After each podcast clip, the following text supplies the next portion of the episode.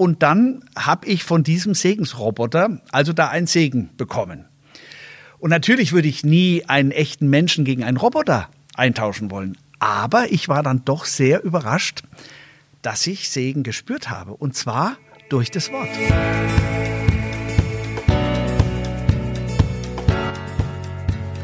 Herzlich willkommen bei einer weiteren Folge unseres Podcasts Neue Töne.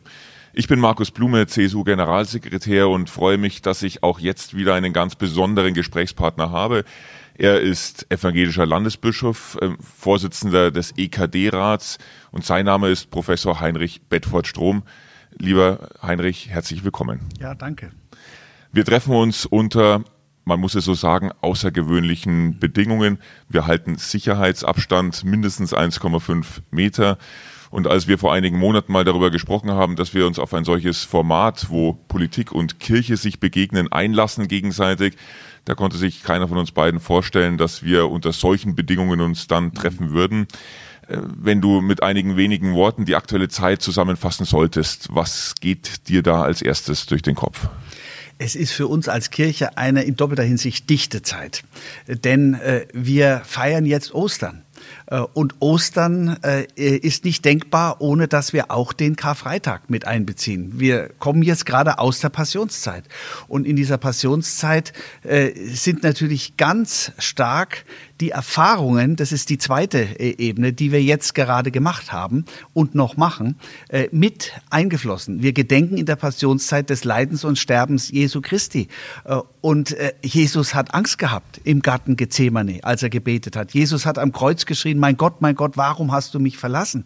Das sind genau die Gefühle, die Menschen jetzt haben, die in den Kliniken liegen, die, die vielleicht mit dem Tod kämpfen, aber auch die Menschen, die, wenn sie einen lieben Menschen verloren haben, äh, äh, nur äh, ganz begrenzt Abschied nehmen können, nicht in der Gemeinschaft der Freunde und äh, Familie, sondern mit einigen wenigen Menschen. Dann natürlich diejenigen, die Angst um ihre wirtschaftliche Existenz haben, der, deren Geschäft eine unsichere Zukunft hat, die ihren Arbeitsplatz vielleicht verlieren. Das alles waren ja die Erfahrungen, die wir jetzt ganz unmittelbar auch mit dem, was wir in der, in der Passionszeit äh, religiös bedacht haben, ganz eng verknüpft haben. Und jetzt ist Ostern da. Äh, jetzt haben wir Ostern-Gottesdienste gefeiert. Auf ganz andere Art, als wir das vorher gedacht haben. Aber, so habe ich es erfahren, kraftvoll. Denn äh, wir haben ja jetzt viele neue Formate entdeckt. Wir können im Moment nicht in den äh, Kirchen Gottesdienst feiern, äh, weil wir äh, damit unserer eigenen Botschaft widersprechen würden, äh, die ja mit einschließt, dass wir an die äh, Schwachen denken, dass wir an die Risikogruppen denken und sie eben nicht gefährden wollen. Und jetzt geht es darum, dass wir mit dieser Osterkraft, die wir jetzt erfahren haben, Christus ist auferstanden, dass wir mit dieser Kraft auch in die Tage, die jetzt kommen, gehen gehen, hoffentlich mit viel Rückenwind, mit viel Osterrückenwind, äh, denn es werden keine einfachen Tage sein. Das Erstaunliche, du hast es gerade angesprochen, ist ja, so wie wir von der Passionszeit dann zum Osterfest kommen, äh, nehme ich auch unsere Gesellschaft im Moment wahr. Mhm. Dass viele zwar natürlich besorgt sind um ihre Nächsten, äh, besorgt sind um ihre wirtschaftliche Zukunft, aber auf der anderen Seite angesichts der Dramatik der Krise erstaunlich doch mit viel Zuversicht unterwegs sind und sagen, wir werden das schon irgendwie äh, gemeinsam äh, schaffen. Ähm, bevor wir uns äh, über die Frage unterhalten, was das auch mit unserem Leben, mit unserer Gesellschaft macht, äh, vielleicht nochmal ganz kurz zum Thema Gottesdienst. Mhm. Viele sagen, sie können sich es irgendwie nicht vorstellen und ähm, ohne Gemeinschaftserlebnis funktioniert äh, Gottesdienst für sie nicht. Was sind deine Erfahrungen oder was möchtest du den Gläubigen auch zurufen, die sagen, ähm, ich würde gerne den Gottesdienst besuchen, aber es geht eben jetzt nicht. Ja, natürlich ist es schmerzlich. Natürlich sehne auch ich mich danach, dass wir wieder gemeinsam in unseren vertrauten Kirchen Gottesdienst feiern können, dass wir uns berühren können, dass wir uns herzlich umarmen äh, können, dass wir äh, die Zeichen der Nähe, äh, die äh, ja Ausdruck von Liebe sind, äh, Umarmungen äh, und, äh, und Händedrucke, dass die nicht mehr zum Feind der Liebe äh, werden, sondern dass wir die wieder, ohne dass wir Angst vor äh, Ansteckungsrisiken Erhöhung haben müssen, miteinander austauschen können. Danach sehne ich mich, darauf freue ich mich auch. Aber gleichzeitig haben wir doch jetzt gerade die Erfahrung gemacht, dass auf vielfältige andere Art und Weise wir auch die Kraft des Evangeliums spüren äh, können. Es war ja wirklich manchmal sogar richtig beglückend in all der schweren Zeit wie viel Kreativität unsere Pfarrerinnen und Pfarrer, die Ehrenamtlichen in den Gemeinden, aber auch die Menschen, die kirchenleitende Verantwortung äh, tragen, wie viel Kreativität da sichtbar geworden ist, um zu sagen, wir können jetzt nicht in den Kirchen feiern, aber wir feiern äh, Ostern und zwar mit Kraft. Äh, wir haben äh, Fernseh- und Radiogottesdienste erlebt, die Einschaltzahlen sind in die Höhe geschnellt. Wir haben noch nie so viele Menschen erreicht mit unseren Gottesdiensten wie in den letzten Wochen. Das habe ich so nicht erwartet und es ist auch eine Basis für die Zukunft. Wir werden ganz genau hinschauen müssen, äh, was haben wir eigentlich aus diesen Wochen, wenn sie dann hoffentlich mal überstanden sind, gelernt, auch für die Zukunft, für die Frage, wie wir Menschen erreichen können, die wir normalerweise eben nicht in den Kirchen äh, erreichen. Digitale Formate, aber auch die, die Möglichkeit, alte Medien wie Briefe und Telefone äh, neu zu benutzen, äh, das, äh, das haben wir jetzt in den letzten Wochen gelernt.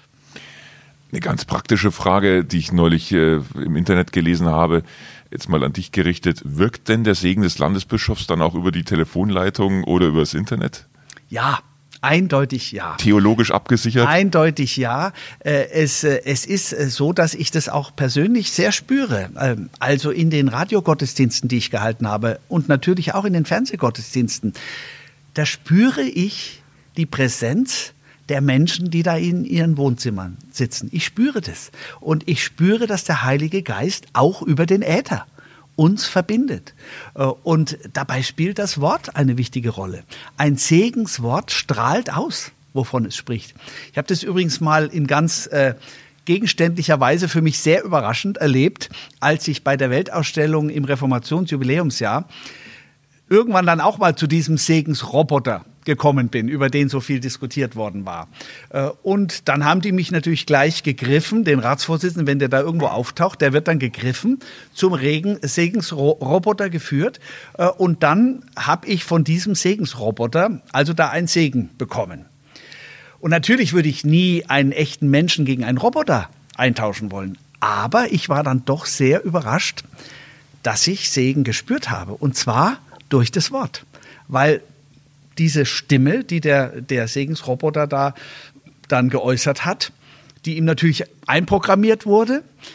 Das war ein Bibelwort und dieses Bibelwort hat mich im Herzen berührt äh, weil das Wort in sich wirkt. Äh, also äh, nochmal, ich wünsche mir nicht jetzt in Zukunft den Segen von Robotern, aber ich habe schon gemerkt, dass das Wort in sich eine starke Wirkung hat. Das ist auch etwas, was in unserem evangelischen Glauben ja eine ganz starke Rolle spielt, dieses Wort. Äh, in der Bibel heißt es ja sogar am Anfang des Johannesevangeliums, am Anfang war das Wort. Und dass uns Christus in dem Wort im Herzen erfahrbar ist. Das ist etwas, was theologisch äh, eine starke Basis hat. Und das kann man eben auch spüren, durch ein Segenswort, äh, das auf digitalen oder äh, Fernseh- oder Radiokanälen äh, Menschen weitergegeben wird. Das heißt, so wie wir als ähm, Politik sagen, wir müssen auf allen Kanälen ähm, unterwegs sein und ähm, unser politisches Angebot machen, wirkt auch Kirche über alle Kanäle oder um es mit deinen Worten zu sagen, Glaube und die Kraft des ähm, Heiligen Geistes kennt keine Grenzen. So ist es, genau so ist es. Und wir, äh, wir haben ja ein bisschen lange gebraucht, aus meiner Sicht zu lange gebraucht, um da endlich Dreif reinzukriegen im Hinblick auf Digitalisierung in der Kirche. Da waren einige schon lange unterwegs. Äh, ich selber habe ja auch meine Facebook-Seite sofort eingerichtet, als ich, äh, als ich äh, das Amt des Landesbischofs angetreten habe und habe da auch viele gute Erfahrungen gemacht gleichzeitig auch die Risiken sehr genau gesehen, aber man kann nur, wenn man, wenn man wirklich auch das Medium versteht, eben auch äh, damit arbeitet, äh, dann auch besonders kompetent, glaube ich, auf die Risiken schauen. Also äh, wir, wir haben da schon seit längerer Zeit, äh, äh sind wir da unterwegs, aber äh, in, in, im letzten Jahr, würde ich fast sagen, ist da nochmal ein ganz neuer Schub gekommen, sowohl bei unserer bayerischen Landeskirche als auch in der EKD und dass wir jetzt deswegen auch schon ein Stück weit vorbereitet waren auf diese von niemandem vorhergesehene Situation. Äh, das, dafür bin ich sehr dankbar. Äh, und diese Erfahrung, die wir jetzt gemacht haben, die werden uns natürlich, glaube ich, einen Riesenschub nochmal bringen. Äh, Im Hinblick auf die Frage, wie wir die Kanäle, die es gibt, nutzen können, um Menschen für das Evangelium äh, zu erreichen. Martin Luther hat es auch schon gemacht. Äh, die Reformation war eine Medienrevolution. Damals war es der Buchdruck. Heute ist es die, äh, sind es die digitalen Medien. Die App? Gibt es schon eine Gottesdienst-App vom Landesbischof? Äh, es gibt nicht vom Landesbischof, da darf man mich jetzt auch nicht persönlich überschätzen, als ob ich da jetzt meine persönliche App brauche. Nee, aber, aber natürlich haben wir Apps, eine Kirchen-App und, und verschiedene andere Apps, die auch zum Beispiel Trostworte, Bibel-Apps, das alles, die Trostworte verbreiten und weitergeben geben. Bibel-Apps äh, haben wir natürlich, wo man die Lutherbibel kostenlos runterladen kann. Ähm, die Losungen, die Herrnhuter Losungen, die habe ich früher in meinem blauen Büchlein jeden Morgen gelesen. Jetzt äh, ist das erste beim Aufstehen der Griff zum Smartphone, der Blick auf die Losungen. Äh, insofern, äh, wir, wir sind da an vielen Stellen schon unterwegs, äh, aber ähm, äh, der Weg geht weiter. Es klingt jetzt fast ein bisschen nach Gimmick, wenn man darüber redet, in welcher Weise kann man heute dann beispielsweise Gottesdienst praktizieren, aber es ist natürlich so, dass diese Zeit eine ist, die nach großer Orientierung schreit, ähm, wo Vertrauen äh, eine große Rolle spielt, wo man auch merkt, dass ähm, die Institutionen wieder gebraucht werden. Gerade die großen Institutionen unserer Zeit, ob das jetzt Regierungen sind oder eben auch die Kirchen. Und ähm, trotzdem habe ich auch in den letzten Wochen den einen oder anderen Zuruf oder auch die eine oder andere Zuschrift bekommen, die sagen, wissend um mein ähm, Engagement auch in der evangelischen Kirche. Mhm. Den Kirchen fällt sonst zu jedem weltlichen Thema sehr schnell etwas ein, äh, was sie in die öffentliche Debatte mitunter auch sehr lautstark und meinungsstark stellen. Ähm, bei manch einem war der Eindruck, dass die Kirchen in der Corona-Krise ähm, ein bisschen ähm, ja, wenig lautstark äh, unterwegs waren. Worauf führst du das da zurück oder würdest du dieses Argument auch gar nicht gelten lassen. Ja, ich führe es jedenfalls nicht darauf zurück, dass wir nichts gesagt hätten oder dass nicht überall in Deutschland an der Basis die Gemeindepfarrer sofort auch mit geistlichen Worten präsent waren. Äh, ich selber habe von Anfang an jeden Morgen, mache ich bis heute, jeden Morgen äh, auf Facebook ein geistliches Video gepostet. Äh, vor dem Frühstück gehe ich raus und sage zu einem bestimmten Wort, ein Bibelwort oder ein Gesangbuchvers, versuche ich was zu sagen, etwas Geistliches zu sagen. Das habe ich von Anfang an gemacht, aber es brauchte eine Weile, bis äh, Menschen das gemerkt haben. Äh, und wir haben natürlich versucht, was wir können, um unsere Botschaften auch öffentlich rüberzukriegen. Aber in die Tagesschau lädst du dich nicht selbst ein und auch nicht in die Sondersendungen zur Corona-Krise.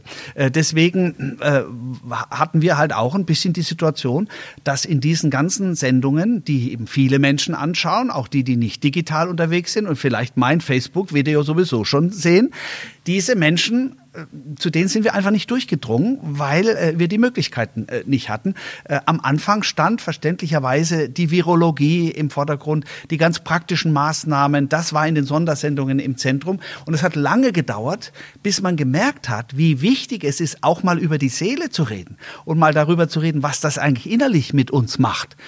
Da sehe ich jetzt eine Veränderung. Also ich habe in der Woche vor Ostern äh, am Tag, glaube ich, acht Interviews gegeben äh, und äh, habe jede Möglichkeit genutzt um deutlich zu machen, ja, selbstverständlich haben wir zu diesen Sagen was sehr Gewichtiges, zu diesen Fragen etwas sehr Gewichtiges zu sagen. Wir sind in der Passionszeit, habe ich letzte Woche gesagt. Jetzt sind wir in der Osterzeit. Äh, und ich kann mir nichts vorstellen, was stärker zu den Themen, die die Menschen jetzt im Innersten bewegen, sprechen würde, als diese Botschaft von Karfreitag und Ostern. Es gibt kein Ostern ohne Karfreitag, aber es gibt eben auch kein Karfreitag, äh, kein, äh, kein, äh, kein sich nahegehen lassen des Leidens ohne um Ostern zu wissen äh, und ohne zu wissen, dass der Tod nicht das letzte Wort hat, sondern das äh, Leben siegt. Das ist die Botschaft, die wir von Anfang an versucht haben, so breit wie möglich äh, den Menschen nahezubringen.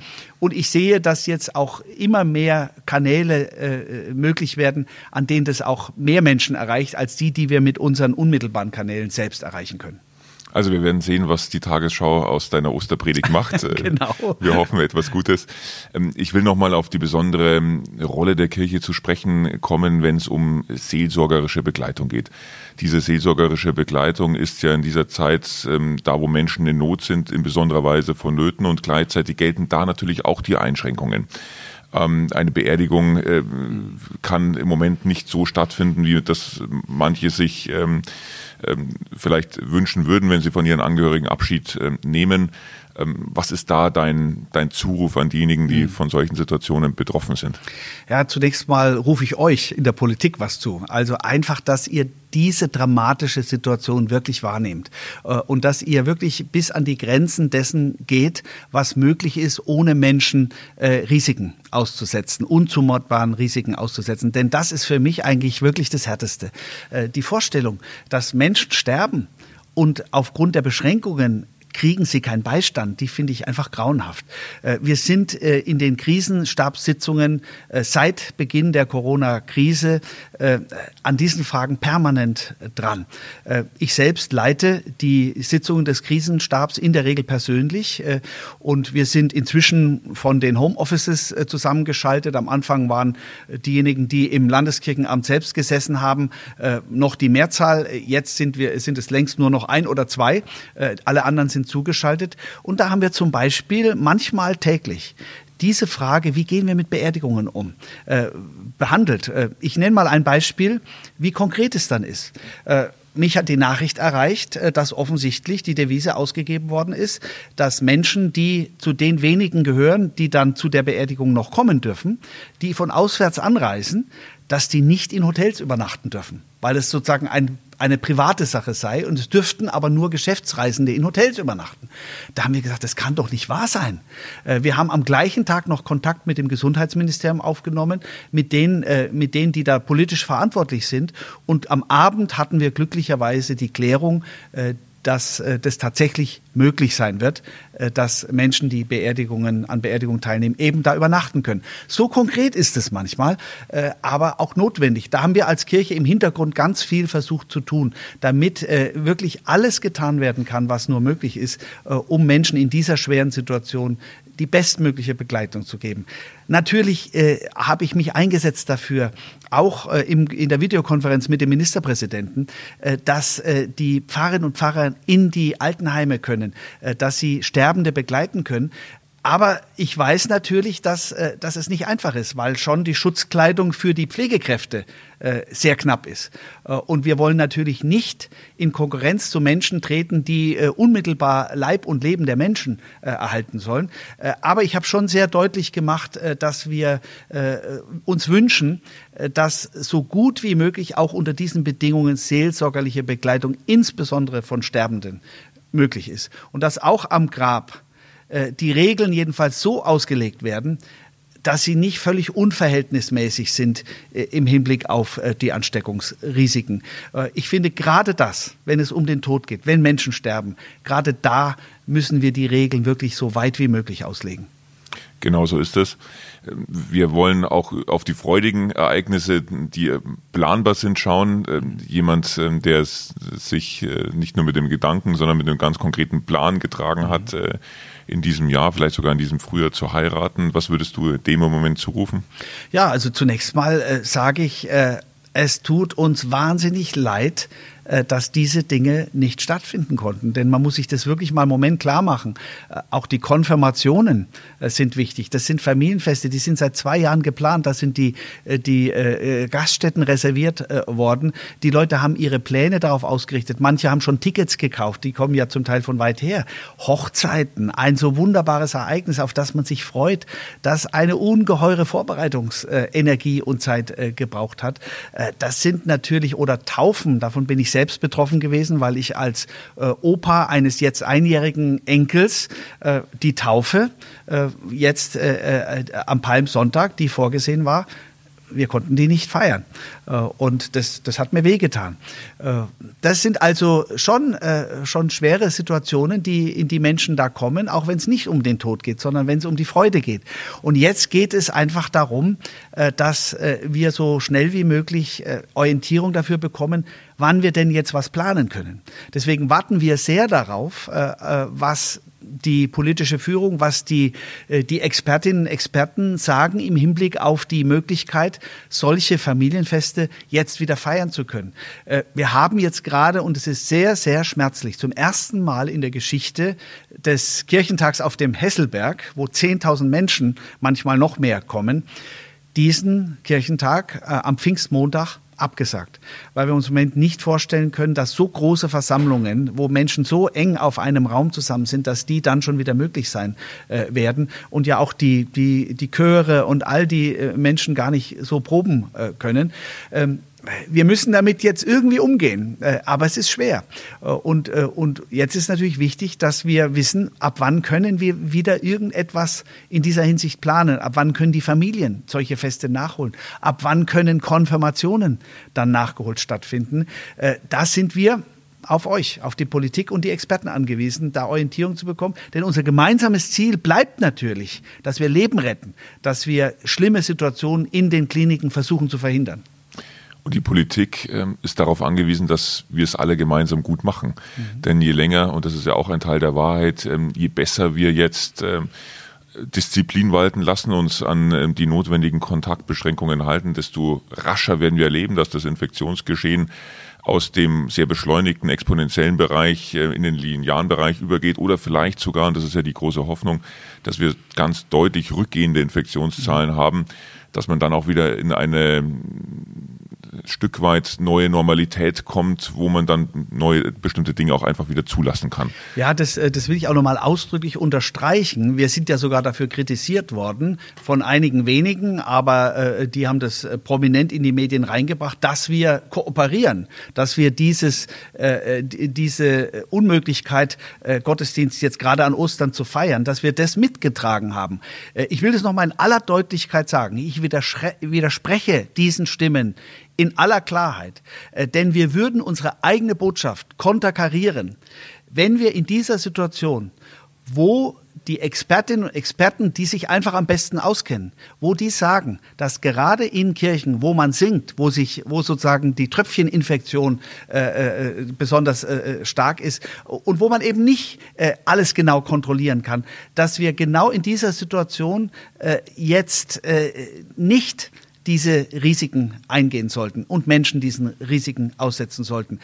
Wir würden unsere Botschaft konterkarieren, wenn wir an dieser Stelle äh, nicht alles tun würden, damit gerade die schwachen und verletzlichen Menschen geschützt werden. Äh, deswegen äh, sage ich, wir haben aus sehr guten Gründen uns entschieden, hier die Botschaft, die wir verkünden, auch mit unserem eigenen Handeln zu bezeugen. Ich halte das für außerordentlich wichtig und äh, vernünftig und es ist ja vielleicht auch ein Teil der Erfolgsgeschichte, die wir in unserem Land geschrieben haben bei der Bekämpfung des Coronavirus. Ähm, wir lernen auch neu schätzen, was wir hier haben, nämlich ein sehr gut ausgebautes Gesundheitssystem, ähm, eine hohe gesellschaftliche Akzeptanz ähm, für bestimmte Verhaltensweisen, die jetzt einfach notwendig sind. Etwas, um das uns inzwischen viele andere Länder beneiden. Ich bin mir sicher, du hast auch Kontakt ähm, zu den Mitschwestern, Mitbrüdern ja. in anderen Ländern um uns herum, in Europa, Italien, Spanien. Frankreich äh, schwer getroffen, aber auch in den Vereinigten Staaten. Mhm. Ähm, was sind da deine Erfahrungen, die ähm, vielleicht auch für unsere. Beurteilung wichtig sind?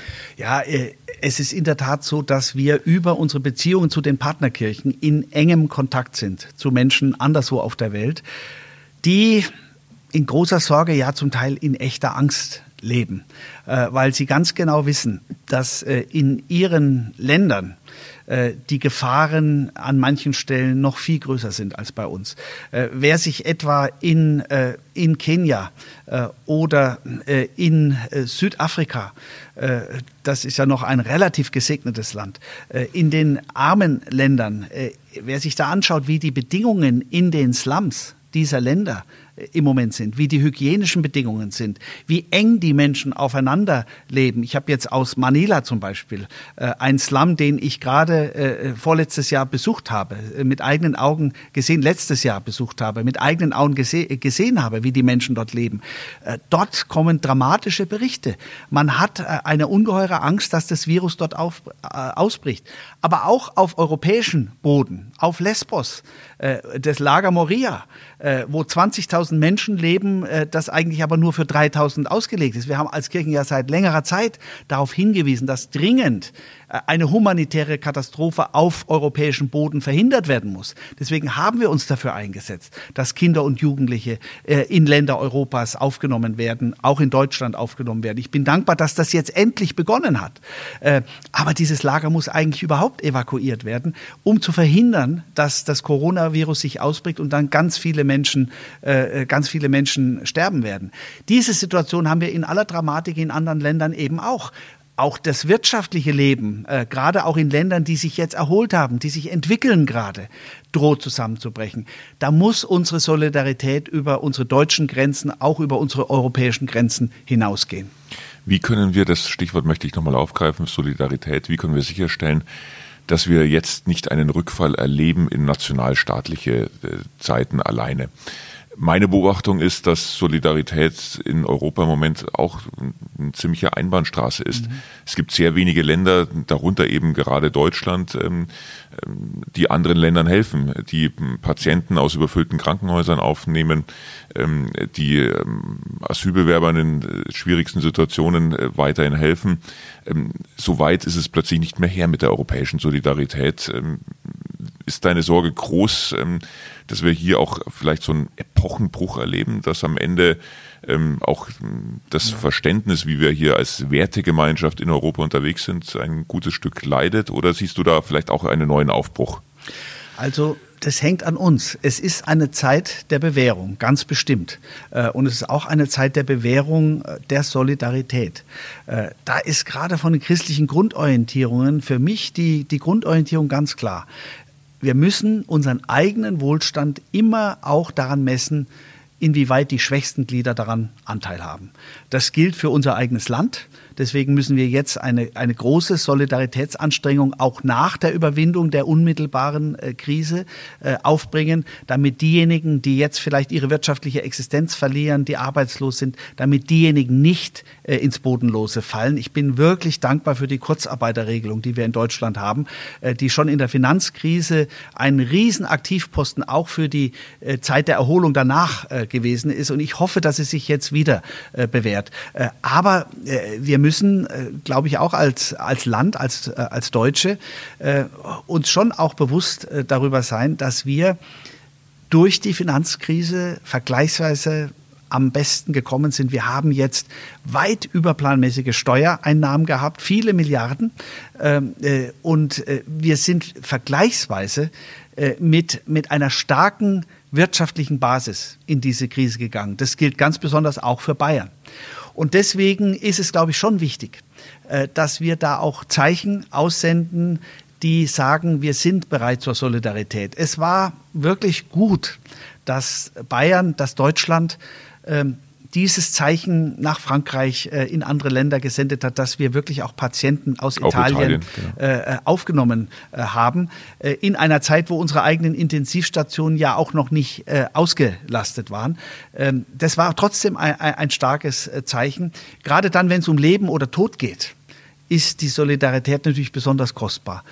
Und ich hoffe einfach sehr, dass solche Zeichen kein Einzelfall sind, dass solche Zeichen von uns weiterhin ausgesandt werden äh, und dann aber auch insgesamt diejenigen in Europa, die dazu auch am besten in der Lage sind, ihren Teil zur Solidarität äh, beitragen. Nochmal, wir wissen nicht, welche Wirkungen die Erfahrungen, die wir jetzt machen, haben werden. Es ist eine Zeit der Bewährung, aber ich sage jetzt mal als Bischof vom christlichen Glauben her, haben wir auch starke Ressourcen, um diese Bewährung zu bestehen. Und da gehört die Solidarität ganz bestimmt dazu. Vielleicht noch ein letztes Wort, dieses Wort vom Self-Made Man. Das habe ich nie verstehen können. Denn äh, wir sind God-Made Men und God-Made Women, äh, um die Frauen auch mit einzubeziehen. Äh, unser Leben ist ein verdanktes Leben. Die meisten Menschen haben sich nicht selbst geboren, sondern sind von ihrer Mutter geboren worden. Das trifft für uns alle zu. Äh, und das ist ja schon der Beginn unseres Lebens, der uns zeigt, wir haben uns nicht selbst geboren und nicht selbst erfunden. Wir verdanken das, was wir sind und haben, all den Menschen, die an unserem Lebensweg gestanden sind und uns geholfen haben. Das zu wissen, dankbar zu werden für das eigene Gesegnetsein, Das ist etwas sehr stark auf den Glauben gegründetes und das ist die beste Ressource dafür, dann auch bereit zu sein, zu teilen, bereit zu sein, den Segen, das Glück, was man selber hat, mit anderen zu teilen. Es klang so perfekt, als wäre es schon das Schlusswort. Ähm, und trotzdem möchte ich am Ende nochmal ganz persönlich auch werden. Du hast deinen 60. Geburtstag ähm, gefeiert. Und ähm, jetzt ist es nicht der Zeitpunkt, wo man schon dann sein Lebenswerk äh, betrachtet. Dazu bist du noch viel zu sehr in Saft und Kraft und mit der ganzen Leidenschaft unterwegs. Und trotzdem mal die Frage, weil sie mich auch mal ein Stück weit begleitet hat. Meine Oma war immer der Meinung, der Bur wird entweder ähm, Pfarrer oder Politiker. Äh, ich bin dann eher ähm, Politiker geworden. Aber dann passt doch dein äh, synodales, äh, deine synodale Existenz auch. es hat dazu. mich nicht losgelassen ja. jedenfalls. Ähm, umgekehrt die Frage an dich, äh, wissend, dass du ja auch nicht nur ein Mann der Kirche bist, sondern auch immer ein Homo politicus äh, warst. Mhm. Äh, Gab es mal Momente, wo du gesagt hast, der Lebensweg in der Politik, den hätte ich mir auch vorstellen können? Oder bist du jetzt gerade froh, dass du ähm, dich äh, auf der Seite des Glaubens verorten kannst? Eindeutig ja. Äh, aber ich habe als äh, Junge, als Schüler, habe ich eine politische Schülerorganisation mitgegründet, war da in meiner Heimatstadt äh, politisch aktiv, bin auch auf politische Versammlungen überregional, auch bundesweit mal mitgegangen und, und war da in der Hinsicht sehr aktiv. Das hätte auch in die Richtung gehen können. Ich bin aber schon sehr dankbar, dass ich mich entschlossen habe, als ich Jura studiert habe, dann doch zur Theologie zu wechseln. Aber die beiden Spuren haben mich immer begleitet. Äh, für mich ist allerdings auch ganz klar, äh, das Erste ist mein Glaube. Äh, und alles, was ich auch öffentlich sage, manchmal auch, wo ich mich einmische in politische Diskussionen, ist immer dem eigenen Glauben verdankt und der, der christlichen Existenz verdankt. Parteipolitik interessiert mich erstmal überhaupt nicht, sondern es hängt davon ab, was in den jeweiligen politischen Diskussionen dann wirklich an, äh, an Impulsen und Inhalten drinsteckt, äh, die Grundorientierungen betreffen, die dann eben auch vom, vom Glauben herkommen. Und deswegen äh, verfolge ich wirklich mit innerer Leidenschaft auch politische Diskussionen, bin extrem dankbar für die Menschen, die sich auch politisch engagieren, auch in Parteien engagieren, die bereit sind, Verantwortung zu übernehmen. Also nicht nur zu kritisieren, sondern auch in den ganzen Dilemmasituationen äh, dann auch dazustehen, dafür einzustehen, dafür Mehrheiten zu finden äh, und dann angegriffen zu werden. Äh, ich werbe dafür, dass Menschen sich in solche politische Verantwortung äh, begeben. Insofern äh, bin ich dankbar, dass ich jetzt äh, Pfarrer bin, dass ich in der Kirche mich engagieren darf, dass, dass ich sogar Bischof sein darf. Aber dazu gehört auch, dass ich mich ganz auf die Welt einlassen will und an dem Leiden, aber auch an der Hoffnung der Welt teilnehmen will. Abschließend, was macht ein Landesbischof an einem solchen Ostersonntag unter diesen Umständen? ja, Zeit mit meiner Frau. Und das ist etwas Wunderschönes. Äh, wir äh, sind jetzt genau an dem Punkt, 10. April, das ist jetzt genau in dieser Zeit, äh, wo wir unseren 35. Hochzeitstag feiern. Und insofern äh, ist es zwar schmerzlich, dass ich nicht meinen Enkel sehen kann und meinen Sohn und meine Schwiegertochter und meine anderen beiden Söhne, aber dass ich den Tag äh, mit meiner Frau verbringen darf, die wohnt in meinem Hausstand, das verletzt keinerlei Regeln. Und wir dürfen uns auch nahe kommen. Das empfinde ich als großen Segen, auch an diesem Ostersonntag. Vielen Dank. Das war's. Neue Töne heute mit dem evangelischen Landesbischof Heinrich Bedford Strum. Lieber Heinrich, herzlichen Dank fürs Mitwirken, äh, für deine geistreichen Beiträge in jeder Hinsicht. Euch allen, Ihnen allen wünsche ich ebenfalls ein äh, schönes Osterfest und sage, bleibt gesund, das ist in diesen Zeiten das Wichtigste. Ja, und ich schließe mich an und wünsche Ihnen allen von Herzen Gottes Segen und in einem tiefen Sinne frohe Ostern.